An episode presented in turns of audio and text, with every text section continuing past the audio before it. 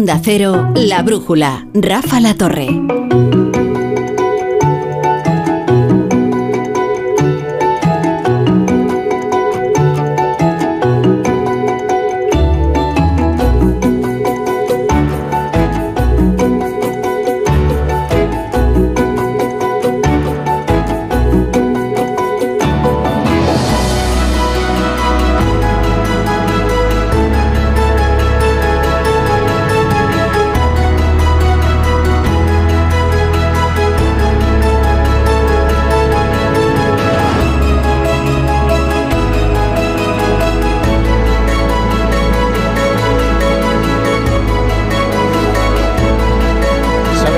Llaman esas alertas ¿no? que envían los medios de comunicación a los móviles? Se llaman push. ¿no? Ahora imagínense quienes están suscritos al servicio de push o alertas del móvil de Bloomberg, por ejemplo. ¿no? Pues es gente muy importante, ¿no? Caray, hoy han recibido un aviso que les habrá puesto los pelos de punta.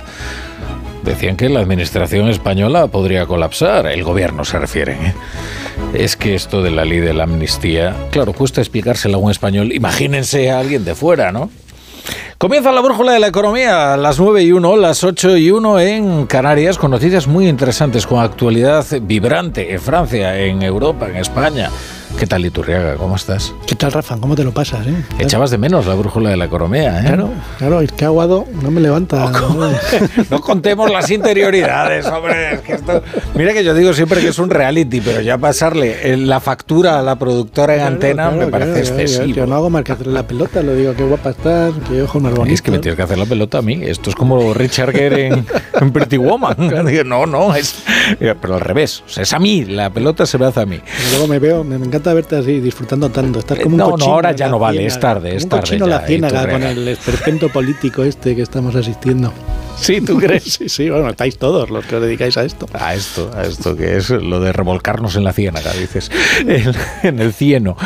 Eh, Laura, Laura Blanco, ¿qué tal? ¿Cómo estás? Es que estoy fatal, ¿sabes? Soy. ¿Cómo estás? Pues muy bien, no pensaba si Turriaga a lo mejor había faltado tantos días porque estaba aplicando para que le pusieran el dispositivo de Neuralink, porque sabéis que la web de Neuralink puedes aplicar para ser paciente. Ah, mira, pues a mí me viene muy bien lo del Neuralink. Mm. Una de las preguntas que te hacen si entras para solicitarlo es si eres ciudadano americano o no lo eres. Luego no, no he seguido, ¿eh? no sé si, si al no ser ciudadana americana me dejarían o no me dejarían, pero a lo mejor Iturriaga, No, no, yo no, tú tampoco soy, cuéntanos. ciu- tampoco soy ciudadano americano y todavía no, pero bueno, todo es proponérselo. Carlos Segovia, ¿qué tal? buenas buenas- noches. buenas noches. Bienvenido. Muchas gracias. ¿Cómo estás? Encantado siempre de estar con vosotros. Muy bien, ¿eh? ¿no es así? Correcta. Exactamente. Y nuestro fijo entre los discontinuos es Ignacio Rodríguez Burgos. ¿Qué tal, querido Ignacio? ¿Cómo estás? Aquí estamos. Muy bien, estupendamente. Y ya nos mira con su mirada cítrica. Pues vamos allá. Los trabajadores que cobran el salario mínimo deberán armarse de paciencia. Mira que tenían prisa el gobierno y sobre todo el Ministerio de Trabajo, la, la vicepresidenta segunda en aprobar precisamente la subida del salario mínimo. Pues resulta que en la nómina de enero no van a haber ninguna subida los trabajadores que cobren el SMI. El gobierno se retrasa en aprobar el decreto. El incremento, eso sí, será retroactivo, pero hasta la nómina de febrero no habrá subida de sueldo. Quien sí va a notar un aumento salarial serán los funcionarios, un 0,5% adicional a lo ya establecido. ¿Y por qué? Pues por el crecimiento del PIB un 2,5% el pasado ejercicio. La economía española se aceleró en el último trimestre, lo que puede suponer un trampolín para este año, según el ministro Carlos Cuerpo. En el último trimestre se mantiene el pulso de nuestra economía con un crecimiento de 0,6% respecto al trimestre anterior.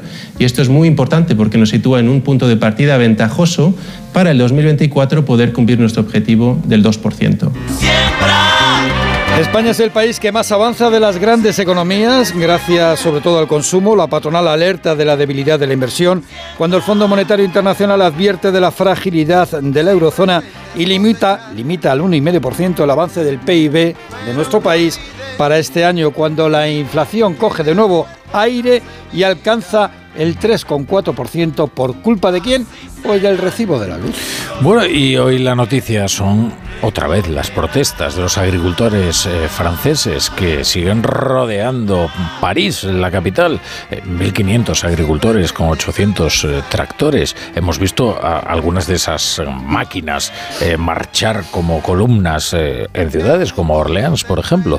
Este es un malestar que se ha ido extendiendo por toda Europa y que también llega ahora al campo español. Las principales asociaciones agrarias anuncian movilizaciones. Asaja, COAG y UPA anuncian movilizaciones para las próximas semanas, protestas que comenzarán en las comunidades autónomas. Estas organizaciones reclaman precios justos, menos burocracia y que los productos importados de terceros países cumplan las mismas exigencias sanitarias y ecológicas que los cultivos españoles y europeos, según la COAG. El malestar creciente que eh, hay en los agricultores en Europa y aquí también, que tiene que ver con las normativas europeas que están creando una burocracia que nos expulsa a los pequeños y medianos agricultores del sector, es inasumible. Yo soy un agricultor a estos problemas, Rafa, se une la insoportable sequía en algunas zonas, como en Cataluña o en Andalucía. Por cierto, esta última ha solicitado a Bruselas que se active el Fondo de Solidaridad porque calculan que han perdido 9.000 millones en dos años. Y hablando de pérdidas, la que han sufrido los españoles, que han visto volar 600 euros de promedio en su poder de compra el pasado año, según la Fundación ADECO. Bueno. Y oye, esto que nos contaba Laura Blanco del Neuralink, eh, Elon Musk quiere revolucionar la industria de los implantes cerebrales. Pues sí, bueno, ya hay. Eh, implantes cerebrales, ya existen. Lo que pasa es que Elon Musk ha anunciado que ya hay un humano con un implante Neuralink, que es una de sus filiales implante en el cerebro. La autorización de, de la Agencia del Medicamento de Estados Unidos es para combatir lesiones cerebrales, pero el industrial estadounidense imagina nuevas funciones, nuevos horizontes, interfaz, horizontes más allá de los objetivos médicos, como explica, como explica su propia empresa. Imagina la felicidad de conectar con tus seres queridos, conectar o navegar por la red e incluso jugar con videojuegos usando solo tus pensamientos. Esto puede ser posible con un pequeño e invisible implante en la parte de tu cerebro que planea los movimientos. De verdad, como se enteren los del equipo de opinión sincronizada, les ponen el Neuralink y, ya está. falta el problema es que después vas a tener que estar todos colmena los colectiva, ¿no? Todos los años lo vas a tener que estar actualizando. Claro. Ya verás, es medio lío. Pero vamos. gestionar inversiones con el pensamiento y tu riaga. Y, pues no, no, no, no, creo. Cuidado con los pensamientos que no los controlamos. Ya, ya, por eso. espera que empecemos a judicializar los pensamientos. El caso es que estamos a un paso del transhumanismo, como se dice últimamente. Entre tanto, fíjate, la estadounidense UPS, que es el mayor, la mayor empresa logística con medio millón de empleados en todo el mundo, pues ha anunciado el despido de 12.000 trabajadores y aduce que ha ganado solo 6.700 millones de euros y ha empezado a aplicar el qué? Pues ha empezado a aplicar la inteligencia artificial en sus operaciones. Estamos al inicio de lo que yo llamo la metamorfosis económica. Pero es verdad ¿eh? que a veces frivolizamos mucho con estos temas. Los implantes cerebrales han mejorado la vida de muchas personas que sufren enfermedades neurodegenerativas y cuyos síntomas eh, se ven aliados muy eficazmente por ese tipo de implantes. Claro, el problema es si el Neuralink eh, lo tenemos para recibir el canto del muecín, yo qué sé, pero, pero si, si es para efectivamente tratar este tipo de enfermedades, eh, bienvenido sea. además que estamos a las puertas, desde luego, de una revolución, precisamente las enfermedades neurodegenerativas. Sí. Bueno, fíjate, se están recuperando personas que jamás han podido escuchar un solo sonido desde nacimiento. El otro día veía eh, un chaval que vivía en Barcelona, que le han operado en Estados Unidos, precisamente con implantes y nuevas tecnologías. Con de 11 años, jamás, jamás había escuchado nada y le han hecho unos trasplantes genéticos que la verdad es que hay unos avances médicos increíbles y ha empezado a escuchar, ha empezado a oír. lo, interesante también de todo esto es entender quién está poniendo el dinero en Neuralink o similares, porque efectivamente no es la primera que, lo hace, ¿no? Y entre los inversores en esta empresa están Sam Alman, del creador de ChatGPT, uno de los fundadores de PayPal, eh, Google Ventures. Eh, cuando ponen ahí dinero puede salir mal. Eh, la, jugada o atención, ¿dónde podemos estar en la década de los 30? A mí lo que más me preocupa de todo esto de los cyborg, ¿eh? que son los implantes eh, eh, bueno, que van más allá de la medicina, que van más allá del tratamiento de problemas neurodegenerativos, es eh, todo lo que tiene que ver con lo que piensa Elon Musk, ¿no? Lo del interfaz mente-máquina, ¿no? Y tal. Y ya tenemos problemas para controlar los virus biológicos como para controlar los virus informáticos, vamos. Imagínate. Imagínate qué lío. Sí, sí. por otro lado, este tipo de inversiones en grandes avances médicos eh, siempre tienen mucha incertidumbre, porque hay muchas vías de investigación que eh, no concluyen con éxito. Muchas, ¿eh?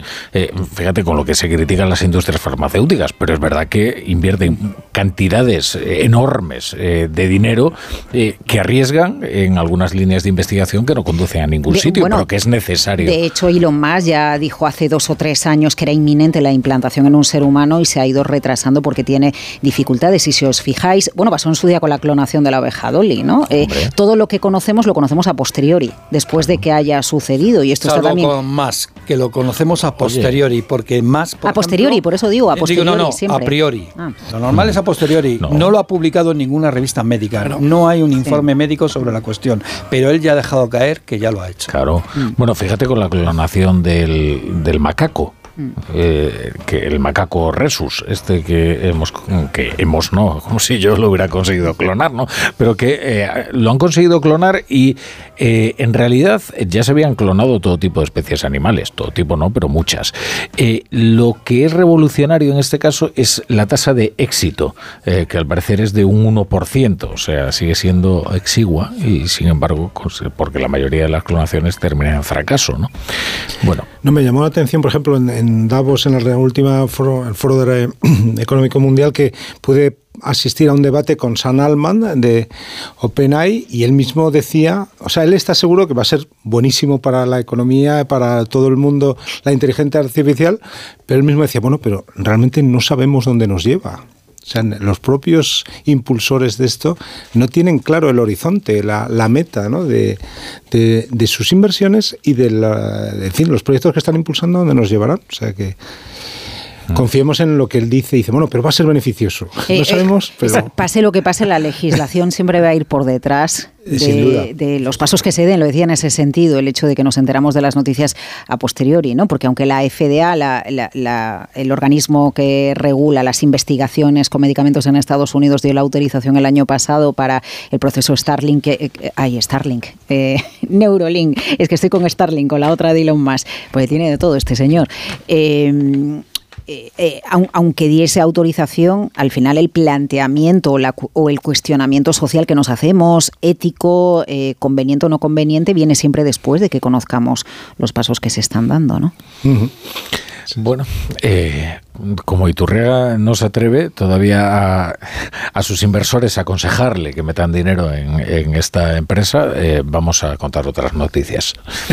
No, bueno, yo creo que el tema de la inteligencia artificial es evidente que va a ser bueno para las empresas, porque lo que va a reducir o va a incrementar, va a reducir los costes, y lo estamos viendo, el ejemplo que has puesto de UPS, has dicho, ¿no? Mm, pues el ejemplo de UPS es evidente que eso va a redundar en incremento de márgenes y bueno, lo que tenemos que ver es eh, quiénes son las que más se benefician. Lo que estamos viendo es que en un primer momento la bolsa el año pasado lo que ha reconocido, ha puesto en precio es que son en estas grandes que las llaman las siete magníficas, ¿no? Las que en principio más iban a beneficiar en en función de lo que la bolsa está, está poniendo en precio bueno, y últimamente, bueno, pues eh, la que está saliendo más beneficiada es Nvidia, ¿no? Que es la, la productora o la, la, fabricante de chips, que sí, pues parece que sí, porque como en la fiebre del oro, pues son los fabricantes de picos y palas las que evidentemente, los que evidentemente ganan. Luego a partir de ahí, pues eh, estamos empezando a hablar, o están empezando a hablar los bancos de inversión, que serán los adopters, ¿no? Los que lo adopten serán quien, quien lo gane. Bueno, pues yo creo que está todo el mundo pensando, viendo cómo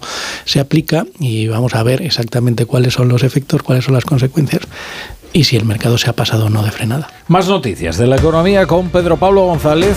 BBVA dispara sus beneficios, que superan por primera vez en su historia los 8.000 millones de euros. 8.019 para ser exactos en el 2023, pese al impacto, recordemos, de los 215 millones de euros por el impuesto a las entidades financieras que ya viene recogido en las cuentas. Resultados gracias al impulso de los ingresos recurrentes del negocio bancario, es decir, los márgenes de intereses. Repartirá también un total de 0,55 euros por acción como dividendo en efectivo, lo que supone un incremento del 28% respecto al año anterior.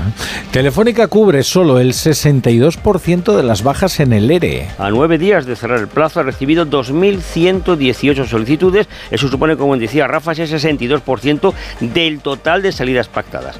Esto eleva la probabilidad de que existan prejubilaciones forzosas para llegar a los 3.400 pactados. Ya veremos qué sucede el 9 de febrero, si la operadora tendrá que decidir si mantiene ese tope de 3.400 o flexibiliza en función de los voluntarios que se hayan presentado. Un tribunal de apelación de Argentina declara ilegal la reforma laboral decretada por Javier Milei. Sí, ha sido el principal eh, sindicato peronista el que lo lleva a la justicia y la Cámara Nacional de Apelaciones de Trabajo declara la invalidez constitucional de los artículos referidos a cuestiones laborales dentro de ese decreto. Recordarás que de urgencia que aprobó Milei el 20 de diciembre pasado. El decreto incluye cambios en los juicios laborales, la extensión de los periodos de prueba de las empresas o la reducción de licencias del embarazo y aprobaba, aprobaba una reducción de las aportaciones y contribuciones a la jubilación, indemnizaciones y las multas por un registro no está registrado que falten los trabajadores. La decisión, por cierto, el gobierno, mi ley, la puede recurrir. Muy bien. Vamos con unos consejos muy breves y enseguida continuamos. La brújula Pequeños momentos, grandes experiencias. Así es la Semana Santa en Viajes El Corte Inglés. Reserva ya tu viaje a islas, Europa, Caribe o hazte un circuito sin gastos de cancelación y con hasta un 20% de descuento. Consulta condiciones en Viajes del Corte Inglés y si encuentras un precio mejor, te lo igualamos. Te lo digo, te lo cuento. Te lo digo, estoy harto de cambiar de compañía cada año para poder ahorrar. Te lo cuento, yo me voy a la mutua. Vente a la mutua con cualquiera de tus seguros. Te bajamos su precio, sea cual sea. Llama al 91 555 5555. 91 555 5555. Te lo digo, te lo cuento. Vente a la mutua. Condiciones en mutua.es. ¡Vigor, gor, gor, gor, gor, gor, Energisil Vigor. Energisil con maca contribuye a estimular el deseo sexual. Recuerda, energía masculina, Energisil Vigor. De camino al cole de los niños, un poco de diversión. Veo, veo. Si pillas atasco al ir al trabajo, un poco de paciencia. Ya no llego. Si vas al súper a hacer la compra, un poco de memoria. Plátanos y yogures. Y para todo eso, los nuevos combustibles 100% renovables de Repsol. En tu día a día, algo nuevo te mueve con los combustibles 100% renovables de Repsol que puedes usar ya en tu coche. Encuéntralos en más de 50 estaciones de servicio y a final de año en 600. Descubre más en combustiblesrenovables.repsol.com. Arranca una nueva edición de los premios Ponle Freno para reconocer las mejores iniciativas que hayan contribuido a promover la seguridad vial en nuestro país. Consulta las bases en ponlefreno.com y envía tu candidatura antes del 4 de marzo. Ponle Freno y Fundación AXA Unidos por la Seguridad Vial. ¿Un cóctel o un refresco? ¿Desayuno con zumo o café? Con la promo todo incluido de Costa no tienes que elegir. Las bebidas son gratis. Reserva tu crucero hasta el 12 de marzo y disfruta del paquete de bebidas gratis. Infórmate en tu agencia de viajes o en costacruceros.es. Costa. Mira, cariño, los de la casa de enfrente también se han puesto alarma. Ya, desde que entraron a robar en casa de Laura se la han puesto todos los vecinos. Deberíamos hacer lo mismo, porque no estoy tranquila, siendo los únicos sin alarma. Pues esta misma tarde llamo a Securitas Direct para que nos la pongan. Protege tu hogar frente a robos y ocupaciones con la alarma de Securitas Direct. Llama ahora al 900-272-272.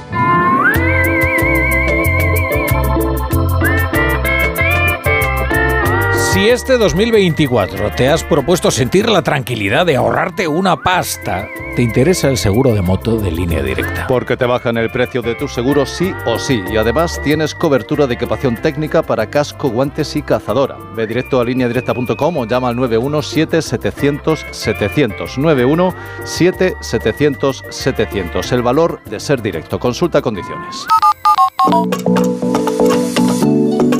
La brújula.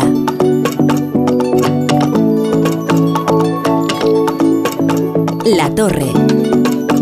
Bueno, brújula de la economía con Carlos Segovia, Laura Blanco, José Ramón Iturriaga y como siempre nuestro fijo entre los discontinuos que es Ignacio Rodríguez Burgos. Decíamos ayer, como Fray Luis de León, decíamos ayer que nos sorprendía que el campo español pues no diera muestras de su descontento, ahora que la ira estaba recorriendo el campo de toda Europa y que se expresaba con especial virulencia en Francia, donde las protestas han cercado la capital, eh, París, y están poniendo en complicaciones al flamante nuevo primer ministro, Gabriel Attal, que debute, que debute en el cargo. Bien, eh, pues hoy las principales organizaciones agrarias de España, que son Asaja, Coag y UPA, han anunciado la reactivación de movilizaciones como parte de un llamado a la acción para abordar las dificultades que enfrenta el sector agrario en este país, todas ellas además agravadas por una situación de sequía verdaderamente preocupante que va a poner en fase de emergencia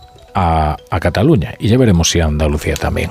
Bueno, dejadme saludar a Pedro Barato, que es el presidente de Asaja y que nos va a ayudar a comprender qué es lo que está ocurriendo. Señor Barato, ¿qué tal? Eh, buenas noches. Hola, buenas noches. Bueno, ¿cuáles son los motivos para movilizarse? Eh, ¿Por qué ustedes eh, quieren protestar? No sé si es contra el gobierno, contra la política comunitaria, ¿contra quién? Bueno, quiero recordar que, como bien decía, reiniciamos ya en septiembre hicimos una gran manifestación en Córdoba con la presencia del Consejo eh, Europeo de Ministros de Agricultura diciéndole lo que es- está ocurriendo, ¿no? Y a esos ministros pues le dijimos en Córdoba pues más o menos lo que estamos diciendo ahora. ¿Por qué protestamos? Yo creo que usted acaba de analizar dos años consecutivos de sequía, falta de rentabilidad de las explotaciones, decisiones que se toman en Bruselas a espaldas del sector y desde luego son eh, medidas y normas que no van a ningún sitio, no se pueden cumplir y si se mm, intentas cumplirlas tienes penalizaciones, tienes prohibiciones en el uso de fertilizantes, tienes prohibiciones en el uso de fitosanitarios, hay unos ecoregímenes que son los nuevos planteamientos de, de la agricultura verde que la verdad que eso es imposible de cumplir. En definitiva, Europa lo está haciendo francamente mal y desde mi punto de vista, pues con los ministros de Agricultura de los países, pues eh, diría yo como cómplices de esta situación. La política verde ha llegado a estas decisiones y esa política verde nosotros la entendemos, entendemos el verde de la agricultura, pero son normas que desde luego no se pueden cumplir. Y luego estamos viendo los movimientos en los demás países de la Unión Europea que más o menos les pasa como a nosotros. Lo que ocurre es que hay, eh, por lo menos yo destacaría, que lo que está ocurriendo en Francia, desde luego, eh, hay que denunciarlo. Eh, Francia quiere ser los chulos de la película y eso no puede ser. Estamos en Europa para lo bueno y para lo malo, los unos y los otros.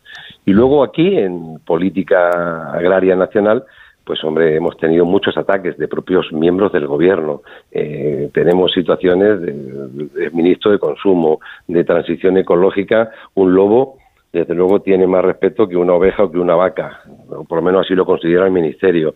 Eh, son tantas y tantas cosas que las que podía enumerar que desde luego hay que destacar un bloque europeo de agresiones de la gestión y de las normas hacia la agricultura y luego pues eh, aquí los acuerdos que está haciendo con países terceros oiga que tengan las mismas eh, eh, normas que tengo yo porque si no hay una competencia esta sí que es desleal Bueno, hay muchos asuntos que, ha puesto sobre la mesa, todos muy interesantes. Eh, le voy a preguntar por Francia, ya que lo ha mencionado.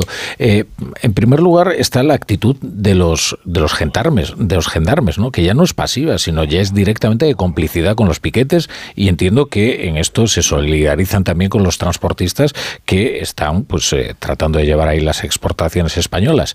Y por otro lado, ¿qué es esto de la excepcionalidad francesa agrícola que, que, a la que se ha referido hoy Gabriela Tal de una forma bastante enigmática, pero también bastante preocupante, porque entiendo que en España debemos sentirnos aludidos, ¿no?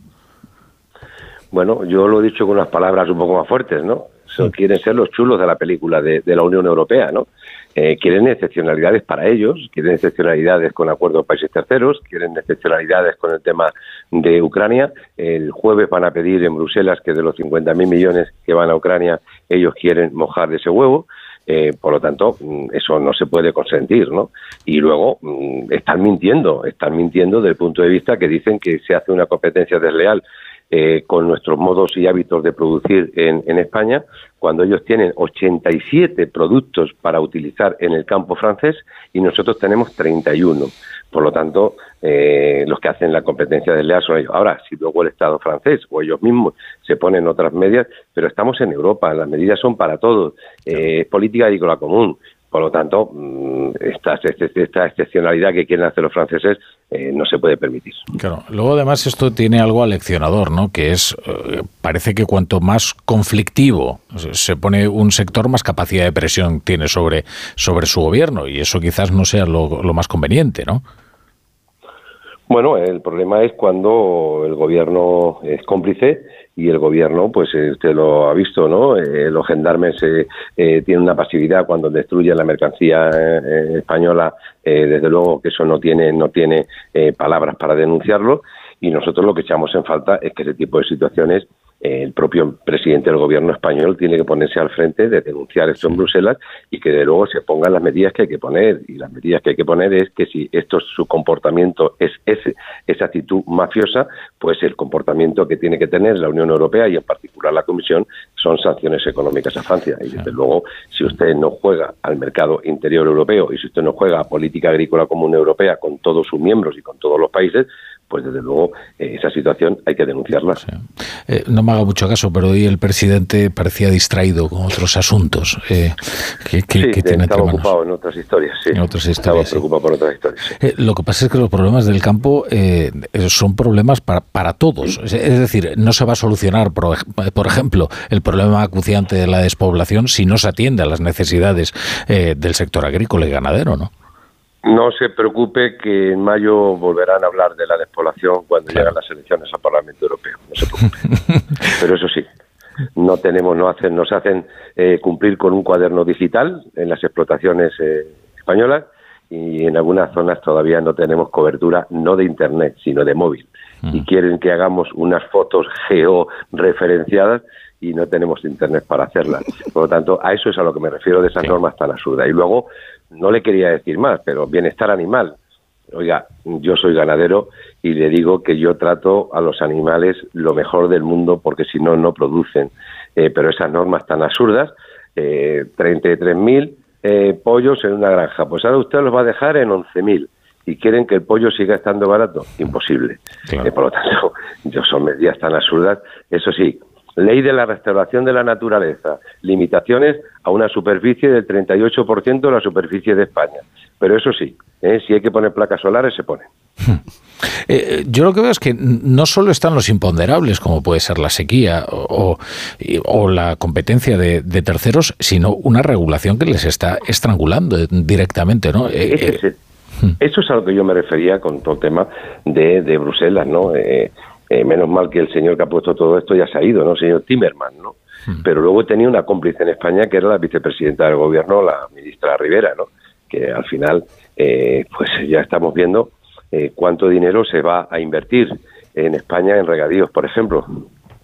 Pues no va a llegar esos fondos ni de 0,7 a este sector, ¿no? Hmm.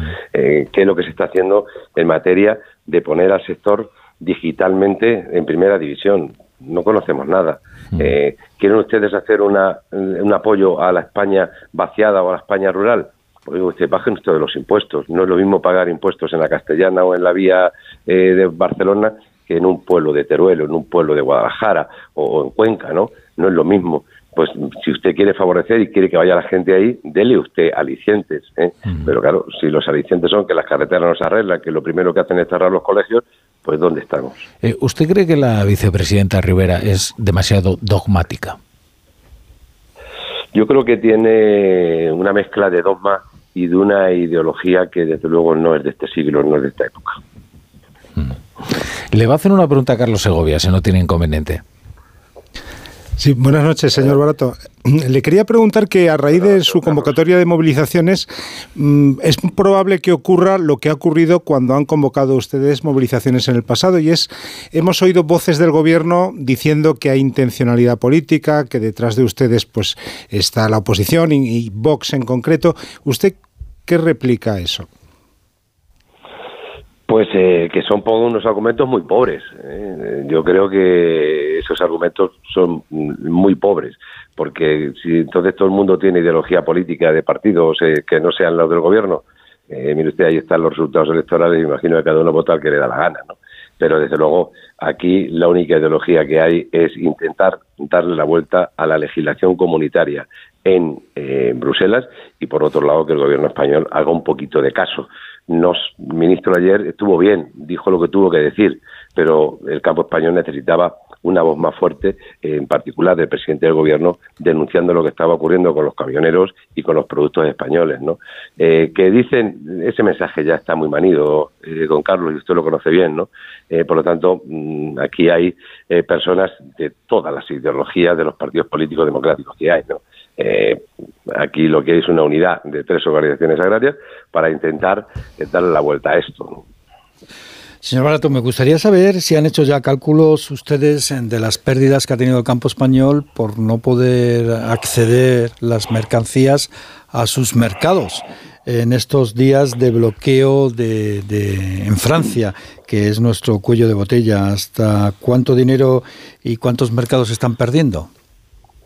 Pues según, la, según los transportistas ya vamos por más de 14 millones de euros en el sector de transportes y según eh, fuentes de, de, en este caso, de cooperativas y de también de, la industria eh, y de los almacenes que venden la fruta allí, vamos por más de 75. Me gustaría eh, saludarle, don Pedro Laura Blanco. Eh, ustedes dicen en el comunicado conjunto con COAC y, UPA que mm, la Unión Europea importa de terceros países productos que no cumplen lo que se pide en la Unión Europea.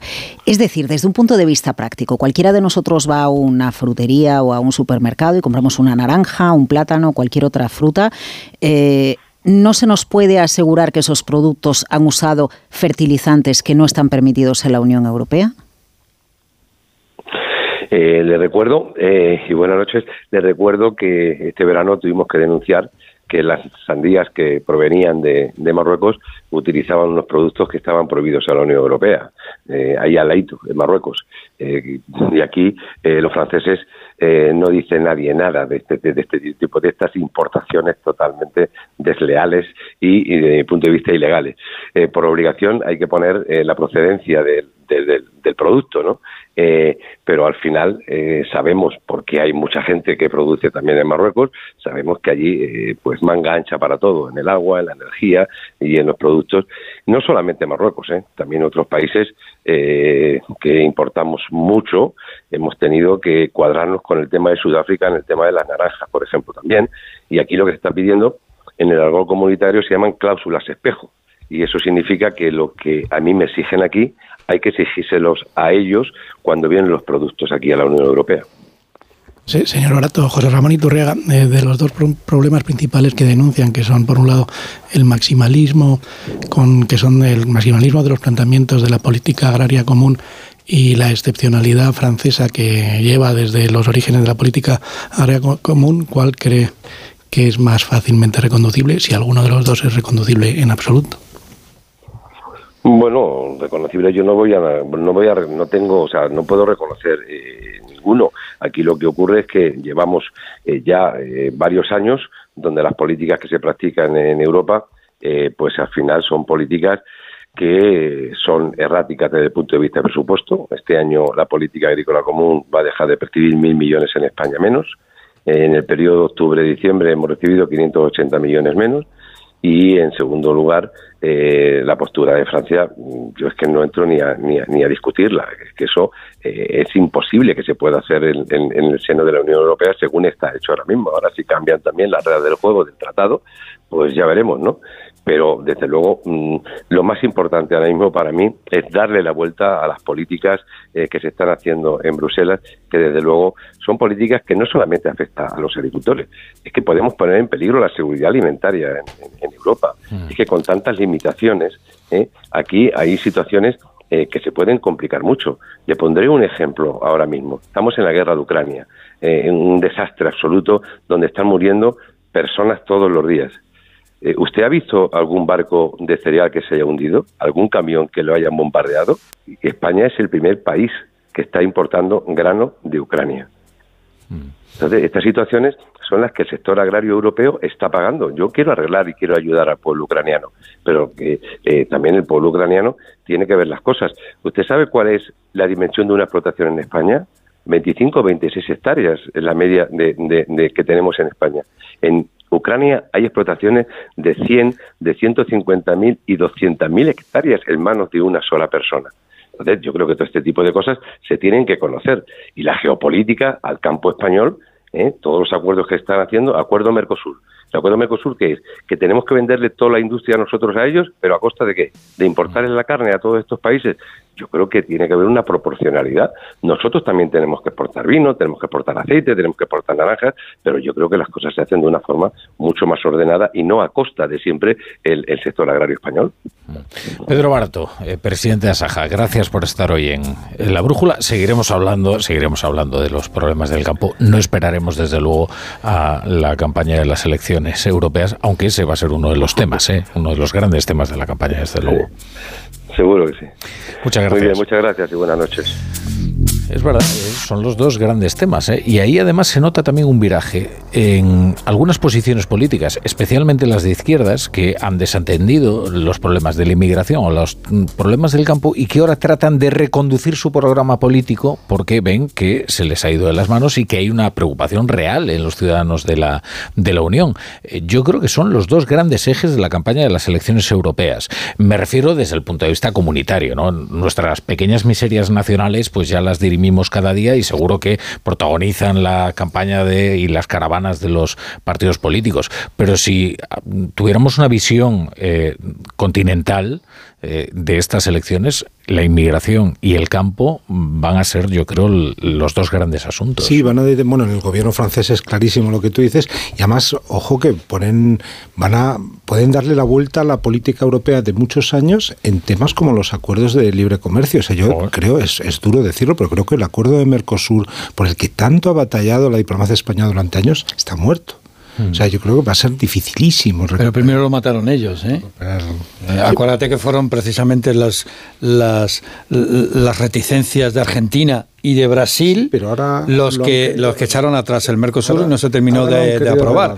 y ahora resulta que donde vienen las reticencias es en, en Europa cuando Milei por cierto ahora lo quiere relanzar. Pero aquí en Europa eh, eh, Mercosur lo están, bueno, evidentemente intenta ahora convencer a los agricultores franceses de poner en marcha el Mercosur. Pues creo que hay oportunidades en política, el tiempo, el momento es fundamental y ahora mismo pues el tiempo juega en contra de eso. Mm. Pero fijaros en el doble rasero con este tipo de, problemas, por ejemplo, de importar productos más baratos. Ojo que no solo afecta al campo. ¿eh? ¿eh? recientemente lo hemos visto en los últimos días con el tema de los coches chinos, lo estamos viendo con los paneles solares e históricamente, uno desde los años 80, desde que China se convirtió en la fábrica del mundo, eh, los países asiáticos fabricando allí nos han importado deflación y, y, cuando bueno, nosotros y también con dumping, ¿eh? Porque, por ejemplo, hablas de los coches eléctricos. Ahora mismo los coches eléctricos, las grandes compañías eléctricas, de, vamos, de, fabricantes de vehículos eléctricos chinos, tienen verdaderos problemas en, en las bolsas, están cayendo con fuerza y llega el gobierno chino que esto es genial, y dice, voy a hacer un fondo de dos millones de yuanes para invertir en bolsa para que no sigan cayendo las empresas que a mí me interesa que sigan vendiendo y conquistando mercados a precios más bajos por debajo del precio de coste ¿eh? pero yo voy a defender el valor de sus acciones comprando con fondos soberanos que se crean de la noche a la mañana, como por ejemplo dos millones de yuanes, que Eh, son a, a lo, a- lo que me 280.000 refiero millones de euros. a lo que me refiero que sean coches sean paneles solares o sea la fruta si toda la producción es nacional entendido el nacional por Unión Europea el coste es mayor y por ejemplo en un año que como el que dejamos atrás 2023 o 2022 marcado por unos picos impresionantes de inflación cualquiera de nosotros llegaba al supermercado y en momentos en lo que los eh, eh, en los que vas apretada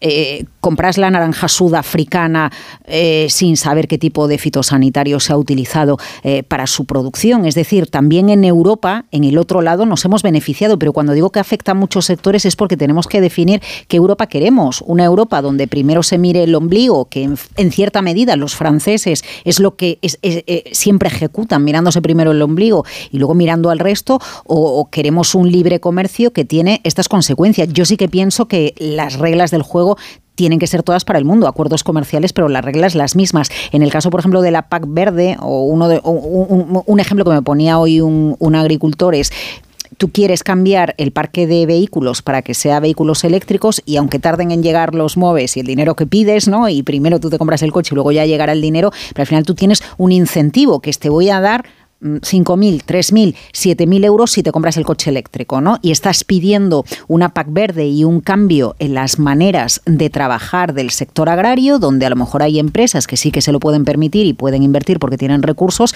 pero a lo mejor pequeñas explotaciones no pueden realizar esa inversión o el coste de convertirse en producciones verdes, eh, pues les hace que no les compense al, eh, eh, al precio al que luego venden el producto. Yo creo, yo creo que esa es una de las claves, la- de las mismas reglas para todos, y yo creo que una de las características de esta última legislatura europea ha sido la falta de pragmatismo, o sea, que no es solamente en el tema del campo, donde, bueno, pues lo que también vemos son planteamientos maximalistas, donde la vicepresidenta Rivera es un claro exponente, sino en todos los ámbitos, y yo creo que el giro que tiene que dar la política europea en los próximos mandatos, después de estas elecciones de verano, es hacia un mayor pragmatismo, donde la industria, el sistema financiero, eh, la agricultura no compitan con una mano atada a la espalda porque aquí hagamos unos planteamientos que son absolutamente que los únicos que los defienden son suances, es suances que ya tienen síndrome de Estocolmo de estar ahí en Bruselas.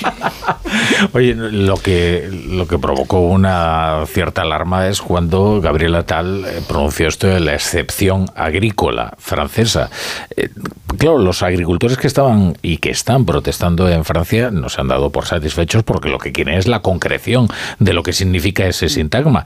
Pero claro, el resto dicen, ¿qué quiere? ¿Francia jugar En Europa la excepcionalidad, la primera persona que habló de excepcionalidad, ¿eh? que consiguió el cheque británico precisamente en cuestiones de alimentación y de producción agraria, fue Margaret Thatcher. Y fue el inicio de lo que después esa excepcionalidad se fue ampliando, ampliando, ampliando, hasta que llegó un momento que ya no podía dar más y dijo, ah, ahora nos vamos. Pero el campo español fue uno de los grandes damnificados del ingreso Claro. español en la Unión Europea. O sea, los franceses, las Acuérdate exigencias cómo- de los franceses fueron algo sangrante. Y, cuando decías que no, que tragamos, tragamos como... Bueno, pero ahí también se nota quién manda la Unión Europea. Os recuerdo cuando hace pasado un año o hace algo más de un año estábamos en el debate de si considerábamos la energía nuclear verde o no. Y porque, al, al margen de que la energía nuclear no emite CO2. Correctísimo. Eh, pero quien consigue pelear o quien realmente pelea que se mantenga la energía nuclear como verde son los franceses, porque es que les va la vida en ello, les va la economía en ello, ¿no? Hombre, y ha sido uno de los puntos de acuerdo para que Nadia Calviño sea presidenta del BEI. Es decir, España no reconoce las centrales nucleares como verdes de los Pirineos para abajo, pero se reconocen de los Pirineos para arriba, lo cual es una contradicción y una incoherencia. El 20% de nuestro mix ¿eh? energético. Otro, otro, otro de Rivera. No, una, una pausa muy breve una, y, seguimos. Que Carlos Segovia quiere analizar las consecuencias económicas del varapalo parlamentario del gobierno. La brújula. La palabra ladrón puede significar dos cosas. Clavija donde poder conectar tu coche eléctrico o persona que roba el cable de tu coche eléctrico. Ahora el seguro de coche eléctrico e híbrido enchufable de línea directa también significa dos cosas. Que además de ahorrarte una pasta, también te cubre el cable de recarga en caso de robo. Cámbiate y te bajamos el precio de tu seguro de coche sí o sí. Ven directo a lineadirecta.com o llama al 917-700-700. El valor de ser directo. Consulta condiciones. Si lo que necesitas es oír esto, necesitas la Semana del Caribe de Viajes El Corte Inglés con Tour Mundial desde solo 900 euros. Hasta 5% de descuento hasta el 4 de febrero. Con Fastpack de Tour Mundial, precios sin sorpresas en una selección de hoteles. Consulta condiciones. Disfruta del Caribe con Viajes El Corte Inglés. Noche de tos. Respira. Toma Herbetón Respir. Herbetón jarabe con extractos de pino y eucalipto es expectorante natural y antiinflamatorio pulmonar. Herbetón Respir. Consulte a su farmacéutico o dietista. Mucha gente medita para dormir. A otros les recomiendan leer para conciliar el sueño. Nosotros queremos ser sinceros contigo.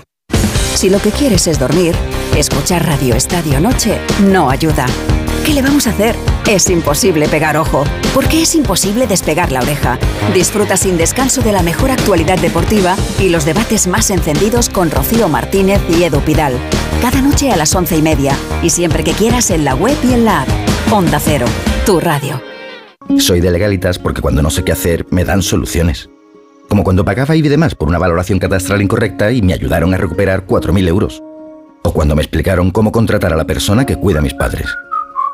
Hazte de legalitas en el 900 y siente el poder de contar con un abogado siempre que lo necesites. Y ahora, por ser oyente de Onda Cero, ahórrate un mes el primer año. Cariño, no me cierra la maleta. ¿Pero qué has metido? Pues nada, la ropa, el neceser, las playas que hemos visto, los arrecifes, los días para encontrarnos a nosotros mismos y las tardes viendo la puesta de sol. Ah, y el sol. Con Betravel siempre vuelves con más de lo que te llevas. Viaja a Riviera Maya nueve días en Hotel 5 estrellas desde 1.135 euros todo incluido. Betravel, viájate la vida.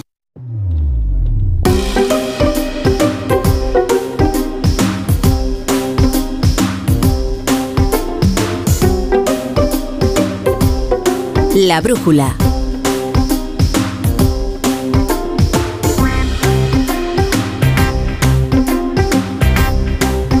La torre. Bueno, continuamos en la brújula de la economía y les prometíamos un análisis sobre el varapalo parlamentario del gobierno que tan entusiasmados y fascinados tienen a nuestros tertulianos. Eh, entonces, ¿tú consideras, Carlos Segovia, que efectivamente lo ocurrido hoy en el Congreso de los Diputados tendrá alguna consecuencia sobre la economía? Bueno, es que, eh, claro, nos creemos que estas cosas pues son cosas nuestras y tal, pero claro, nos miran desde fuera y, me ha llamado mucho la atención cómo inmediatamente, pues tanto la agencia Bloomberg como Financial Times, que son medios de referencia para los inversores, pues han, en fin, claro, han dicho, oye, que, es que el presidente del gobierno de la cuarta economía del euro ha perdido una votación crucial y crecen las posibilidades de que, de que este gobierno pues caiga a los pocos meses de, de, haber, de, haber sido investido. El Financial Times incide también en la fragilidad eh, del gobierno. ¿Por qué les puede preocupar? Porque, hombre, el, bueno, mañana publicamos, ya os adelanto, una entrevista con el economista jefe del Fondo Monetario Internacional y es que la, la situación en la eurozona es muy complicada. está siendo la gran excepción a una cierta mejora económica en el, en el mundo. Entonces, están todos los ojos puestos en qué va a pasar con Alemania, con Francia, con la deuda que tienen países como España, como Italia. Entonces, que haya un gobierno que muestre esta debilidad en una economía importante como es España, pues es algo que no que no que no pasa inadvertido y que tenemos que prestar atención porque en fin, tenemos el apoyo siempre del Banco Central Europeo pero estas cosas, estas cosas, sabe más Iturrea que yo de esto, pero estas cosas no pasan inadvertidas, la gente lo tiene en cuenta, hay muchos sitios donde invertir y uno mira eh, para invertir donde haya más estabilidad.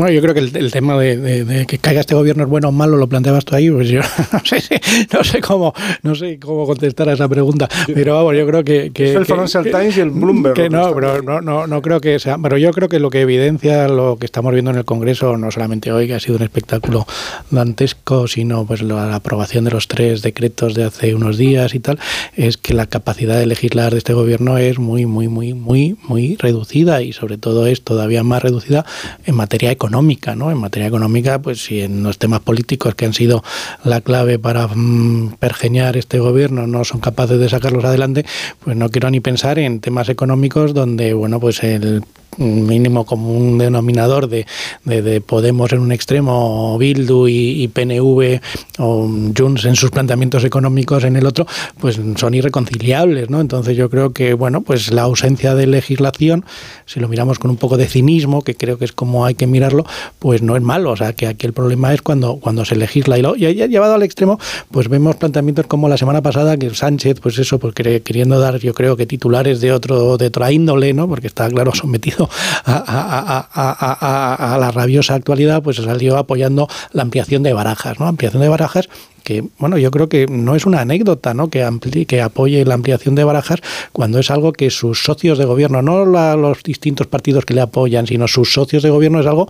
De coalición, dices. Sus socios de coalición son, eh, están en contra directamente porque no puede más que encarnar lo peor de su, de su pensamiento económico, ¿no? Pues desde las emisiones a más turistas, a todo lo... No puede Al crecimiento económico. Todo, pues todo. Entonces dice, pero sale por ahí Pedro Sánchez y te das cuenta que, bueno, pues ese tipo de planteamiento económicos más posibilistas podrían pasar y podríamos ver, porque al señor Sánchez de las pocas cosas que no se le caen de la boca en temas económicos, que no habla muy poco de economía, pero habla siempre del tema de la vivienda. Y el tema de la vivienda podría haber ahí algo que ya llevaba el Partido Popular en su programa, que es todas estas medidas de ayuda a la compra que copió el Partido Socialista, y bueno, que podríamos ver que también sería algo, un insulto, un escupitajo en la cara a sus socios de gobierno como son los de Sumar. Entonces, bueno, yo creo que, que, que no con es buena noticia noticia. Creo que si hubiera un cambio de gobierno tampoco sería mala noticia para los mercados viendo el gobierno, la composición del gobierno actual,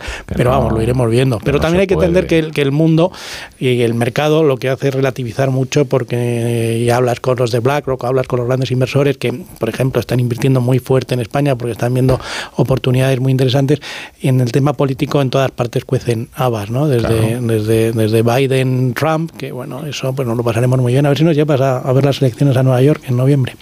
Sin embargo, en Washington. No, pero Nueva York más divertido. Sin embargo, sí, Nueva York es la sede de Trump de la el campaña. Congreso estadounidense pero, hay mucha diversión. Perdón, solo un matiz que luego comentamos si da tiempo la, el Producto Interior Bruto y es que la, la, debilidad de la inversión es, es, un componente claro, o sea que ha crecido, crece, ha crecido la economía, sí, pero, no, pero no por la inversión, sino porque ha resistido el empleo y ah. atención por el consumo público. El gasto público ha sido importante en el cuarto trimestre, pero la inversión ha caído, o sea que todo eso con, todos mis respetos al Financial Times y las advertencias que lance sobre España, creo que el Reino Unido no es un país que a lo largo de los últimos tres años nos tenga que dar lecciones sobre políticas de gobierno. Hoy mismo el Fondo Monetario Internacional ha advertido al primer ministro británico que cuidado con las bajadas de impuestos y al impacto que esto puede tener, cosa que no ha llegado hoy en un día de Fondo Monetario Internacional, la advertencia para España. Yo creo, en la línea con lo que dice Turriaga, que es que si esto acabara desencadenando incluso en un cambio de gobierno para los mercados internacionales, eso no sería un problema, al margen de que la economía española ha crecido mucho más de lo que pronosticaba cualquiera en el ejercicio 2000,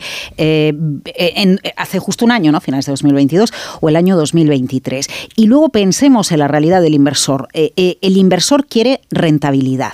Bien, el inversor quiere rentabilidad. Porque en, ocasiones las cuestiones de política interna son cuestiones de política interna, pero si alguien ve rentabilidad en un país y que puede aprovechar, pues con la compra, por ejemplo, que acaba de realizar BlackRock, lo que quiere es convertirse en un socio público, realizar política público-privada en todas las infraestructuras energéticas, de aeropuertos y de autopistas que, que necesita el mundo y ellos tienen dinero para ponerlo. Y en España todavía eso tiene rentabilidad. El día 10 de enero, o en uno de los primeros días de enero, España realizó una subasta de papel a 10 años con una demanda récord en la historia. Récord en un gobierno o con una situación política muy delicada y, muy criticada. en Bélgica. Sí, pero yo te estoy hablando de España. Eh, porque en ese, en ese caso los italianos tienen sus cosas y los belgas tienen sus pues cosas. Una demanda de 130 mil millones. Sí, pero ofrecemos un tipo de interés alto, eh, Segovia, pero es que tenemos la prima de riesgo por debajo de los 90 puntos básicos. Porque si dijéramos, no, es que tenemos la prima de riesgo en los 210 puntos básicos. Es que no paramos de observar tensión en el mercado. Yo esa tensión que veo pensando en el inversor internacional que tanto lo necesitamos, y tiene razón, flojeamos y patinamos en el dato de PIB eh, en, la, inversión, porque es invertir para tener más tecnología, para ser más productivos, pensando en el largo plazo, lo que necesitamos al menos también es que venga inversión de fuera. Pero en ocasiones tengo la sensación de que en España se desea que la economía vaya mal y la economía está aguantando y el inversor internacional sigue deseando invertir en España y sigue invirtiendo en España. Y esa también es la realidad y cuidado con el que, se que, que estamos a, a su vez nosotros generando con las decisiones de inversión que toman los medianos empresarios o los pequeños empresarios en España, porque en muchas ocasiones, en función de que dibujemos una economía bollante o una economía en decadencia van a adoptar decisiones de inversión. Hace un año era la gran tesitura, el gran debate ¿no? que se planteaba alguien en una empresa española que quería invertir. La previsión era negativa y a la vista de los datos que tenemos, las cosas tan mal no han ido. ¿Quieres responder, Segovia? Ah, bueno, no, eh, que yo creo que los pequeños, los y medianos empresarios eh, invierten en, no hace falta que les diga al gobierno si vamos muy bien o que otros les digan que vamos muy mal. Yo creo que ellos saben los costes que tienen y, las posibilidades de, mercado que, que se presentan y lo que se está viendo es que, por ejemplo, el empleo resiste, pero hay muy, muy poco apetito que llaman por invertir a largo plazo. y ese es un peligro que tenemos. Y, y, eso es por algo. ¿Por qué la gente no invierte a largo plazo? Le cuesta tomar decisiones pues, de compra de bienes de equipo, de maquinaria. ¿Por qué? Pues porque ven que no hay, hay una inestabilidad, hay una incertidumbre y eso hay que despejarlo. Cuidado, y tú solo si puedes hacerlo en 10 segundos, ¿eh? si no, no te Bueno, yo creo que el ruido de la política es muchísimo, pero hay que tratar de que no nos deje o no nos impida ver el bosque que el bosque de la economía, pues como ha dicho Laura, es bueno por el lado de las exportaciones. Y todo esto no es mérito del gobierno, por el tema del turismo. Hay un nuevo paradigma económico que ha emergido en el mundo post-COVID. El turismo, ladrillo, exportaciones, sector exterior. No Bueno, pues lo están haciendo bien. En exportaciones. Y como el profesor, a pesar del gobierno. Bueno, bueno, bueno, bueno, bueno, por favor. de servicios no turísticos, los datos del ejercicio. Adiós, adiós, son buenísimos. Pero por favor, pero ¿qué es esto? ¿Quieres que que es infinito este programa.